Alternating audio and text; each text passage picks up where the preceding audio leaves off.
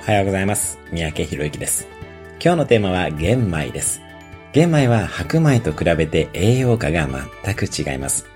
私の会社でもオーガニックレメディーズという食生活の講座やリボーンプログラムという心身の健康に関わる講座をやっています。私の受講生の中でも白米から玄米に変えただけで劇的に健康になった方がたくさんいらっしゃいます。さらに玄米と白米は栄養価が違うだけでなく玄米は生きているという点が非常に大きいです。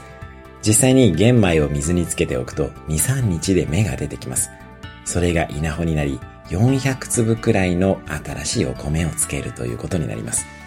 つまり玄米は生きています。今日のおすすめアクションです。有機玄米をスーパーで買ってみてください。